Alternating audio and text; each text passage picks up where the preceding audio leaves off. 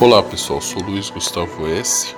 Eu já apareci aqui na Rádio Orion uma certa ocasião e eu novamente venho aqui na rádio falar de um incidente bastante particular, mas ao mesmo tempo bastante preocupante que aconteceu na Vila Formosa, zona leste de São Paulo. Pois bem, o pessoal da zona leste, lá da Vila Formosa, foi surpreendido com uma pichação muito triste tudo bem que paulistano, o paulistano tá acostumado a ver pichação por toda parte. Já isso já se tornou uma característica até da nossa cidade. Mas normalmente quando a gente vê pichação, né? A gente vê como um garrancho, não, não é algo assim com uma mensagem tão explícita. Nesse caso da, do cemitério da Vila Formosa, foi uma situação bem mais particular e bem mais preocupante.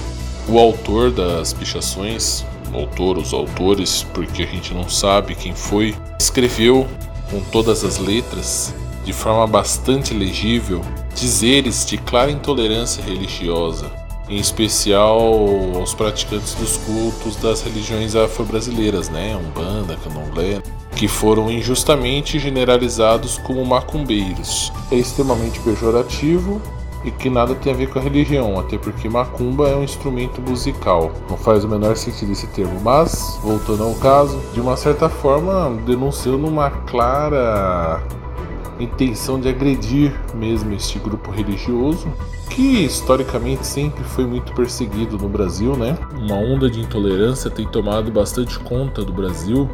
Isso é muito perceptível, principalmente de uns 5 anos para cá, essa onda de intolerância só tem acentuado. Tudo bem que muito dessa intolerância sofre influência de fatores externos, porque até porque essa onda de intolerância também está forte lá fora. Alguns segmentos de extrema direita ganharam força na Europa, nos Estados Unidos, Estados Unidos inclusive a gente vê isso muito retratado, né, na eleição do Donald Trump, direita mais extrema. Claro que não vamos generalizar. A tanto a esquerda quanto a direita, no espectro político, elas são muito plurais. Porém, sabemos que a questão da intolerância, do racismo, preconceitos foram forças motrizes sim para aguçar o extremismo político nesses últimos cinco anos, né? E infelizmente não vemos uma saída a curto prazo dessa situação. Por conta disso, o extremismo levou uh, volta dessas questões do racismo, tudo, mas a verdade é que a sociedade nunca deixou de ser assim, né? Nutriu esses preconceitos de tal forma que hoje ela consegue por representantes extremados e ela propagar suas ideias racistas cada vez mais, cada vez mais, a ponto que isso comece a se tornar natural. A pluralidade, a tolerância é sem sombra de dúvidas marcas que tem que existir na democracia, em especial num país que nem o Brasil, que é um país plurinacional, né?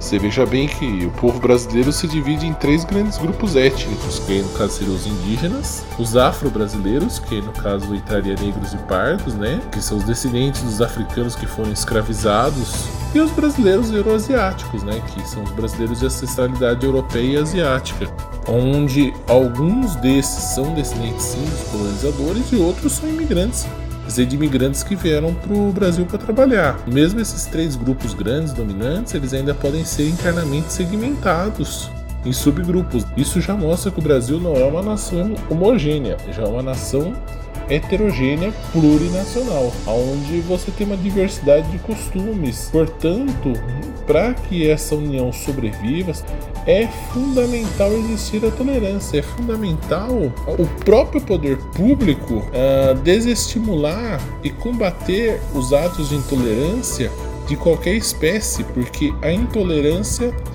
num contexto que nem o contexto brasileiro, ele é letal para a sobrevivência do Estado Democrático de Direito. É algo que ninguém quer ver ao fim, muito pelo contrário.